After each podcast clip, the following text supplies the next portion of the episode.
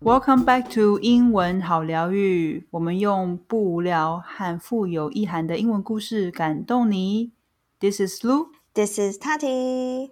这个礼拜呢，在世界上有一个很有名的节日发生。那大家应该多少都知道，就是三月八号，我们有一个 International Women's Day。 嗯，三八妇女节。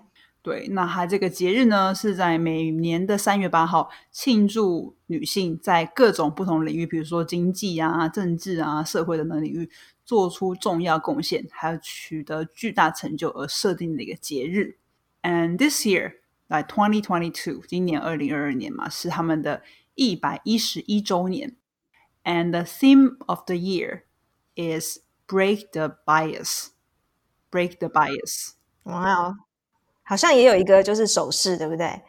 对它这个 break the bias 就是说打破偏见。那它有个这个手势，就是刚刚塔提说的，you put your arms like put like a cross，做一个很像比叉叉的动作，and in front of you，就是说表达，哎，我认同这个今年的这个理念，跟认同 International Women's Day，or I'm in standing in the line of all the women in the world. Break the bias. 嗯，That's right。那我们今天想要跟大家分享的一个故事，是一个台湾的女生。然后呢，我觉得这个故事非常的 inspiring，因为她做了一件令我想不到的事情。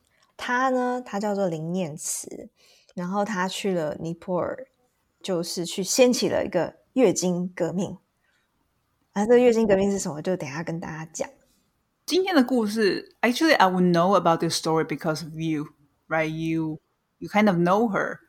So the story is, 啊、uh,，我之前是在一个 hostel 工作，and in our hostel we um are really focused on being eco-friendly。念慈呢，刚好就是呃有来到我们的 hostel，然后他就是让第一次让我遇到说，原来 我们平常用的卫生棉还有布的，嗯，Yes，and 他那时候就跟我说他在尼泊尔，然后他也想要开一个小小的民宿，就是跟着他的工作坊一起，就是呃共同经营这样子。然后那时候就来呃询问我们一些就是有关于经营上面的事情。然后那时候我就了解到说，Wow，she's a really really cool person，and she what she's doing is so meaningful. I think for cloth sanitary pads，就是 cloth sanitary pads，就是我们今天会一直提到这个字，就是布卫生棉。Uh, I've never used it before, but I think as a Taiwanese girl, we are really, really lucky because you know we have the access to buy pads. Pads 就是卫生棉，or buy tampons. Tampons 就是叫什么来着？棉条。棉条，没错没错。 yeah like it's something that's super easy for us to you know you can buy them in watsons or cosme but it's not the same in a lot of other places in the world. Mm, that is true and um, i remember watching this movie called the Padman 然后他也是在讲就是呃在印度推广就是卫生棉这件事情。And for them in india they had to use really dirty rags，就是嗯，就是很旧的那种 old cloth。哇哦，然后有水，就是很不舒服，也不干净这样子。So we are so lucky to be in Taiwan, you know, very conveniently at our hands. Mm-hmm. So we hope to, um, you know, through today's story, kind of share with you, oh, what is it like in Nepal, in this rural village in Nepal, and then how this girl, 嗯，林念慈 she changes how the locals treat periods，就是 period 就是月经这件事情，and then it's something that's very brave and also very inspiring。很想知道说大家对于就是在台湾好像讨论到月经这件事情是觉得哎很正常，可是其实，在很多国家是很不 OK 的。像我们嗯有看到说在肯雅、肯雅，然后跟像刚刚我们说的 Nepal。India，都对月经这件事情，就是把他们污名化，觉得说 OK， now if you have your period, you're kind of dirty, and then you're gonna pass it on to other people, and then make other people sick. You know，你会想，Wow, that's so ridiculous. It's not true. 但是 it happens, and then maybe it's still, you know, happening in some of the countries. 他们真的是视月经为一种非常污秽的事物。 And even in modern countries as well，像譬如说在北美，其实还是有，呃，我记得刚刚有读到一个就是 report，他说其实百分之二十五的女性，they still feel they have been period shamed。What is period shamed？就 period shaming 就是它会让你觉得 you are a weaker person。嗯，or sometimes they go like, oh, you are having your PMS again，就是你知道的，月经前你会有一点 sad。 或者 emotional，就是男生会常常叫说哦，我那个他一定是月经来了啦，对不对？所以这种都是一个，他可能不是真的月经来，but then you kind of assume 他今天心情不好，所以他月经来。Oh yeah, I hate people when they say that. 哦，你是不是月经来，所以心情不好？他说 No，对啊，就会觉得 like why what does it have to do with my period？为什么要跟他挂钩？对，所以这个又是一种，其实就是每一个女人会遇到的状况，这样子。但是这一集也是很鼓励，不管你是男生女生都要收听。我觉得这个 it's so important for everyone。在节目开始之前呢，还是要跟大家提醒，我们每一集都会附赠免费的讲义。然后免费讲义里面内容其实就是有故事本身呢，我们帮你 highlight 一些基本单字跟进阶单字。不过呢，如果你想要有一些什么其他的内容放在我们的免费讲义里，也欢迎你。留言和我们分享，就是你想要看到什么样的内容，可能会帮助你学习更有效率。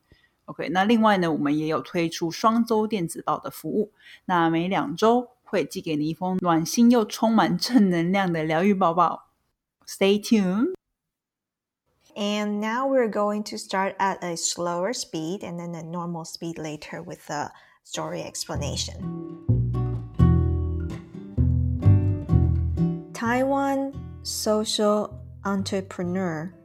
Lin Nien-tzu, founder of Nepal-based Dharti Mata Sustainable Workshop, is featured in this year's BBC 100 Women, a list of the most influential and inspirational women in the world. She established the workshop in a rural village with the goal of helping Nepalese women break the shame around periods. It produces clean and affordable cloth sanitary pads, providing locals with skills training and job opportunities. Lin set up the workshop after visiting rural Nepalese villages and learning about the discrimination suffered by women during period. In South Asian countries, the practice of banishing women to huts during their periods is now illegal. According to Lin, the workshop strives to handle the lack of knowledge about feminine hygiene in villages. The workshop also aims to empower women in marginalized communities by encouraging them to think about social discrimination and enter the workforce, she said. We hung cloth sanitary pads in the coffee shop, and the people were all shocked. but it was a good choice for us to start the conversation. It is not only environmentally friendly, but it is also educational and urges for positive discussions. The BBC's annual 100 Women project is now in its fifth year. For 2017, participants are taking part in the 100 Women Challenge, a platform for sharing experiences and dreaming about innovative ways to handle four major issues the glass ceiling, female illiteracy, sexual harassment, and sexism in sport. Taiwan social entrepreneur Lin Nien-tzu, founder of Nepal-based Dharti Mata Sustainable Workshop, is featured in this year's BBC 100 Women, a list of the most influential and inspirational women in the world. She established the workshop in a rural village with the goal of helping Nepalese women break the shame around periods.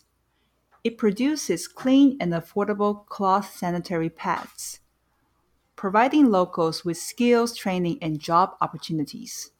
Lin set up the workshop after visiting rural Nepalese villages and learning about the discrimination suffered by women during period.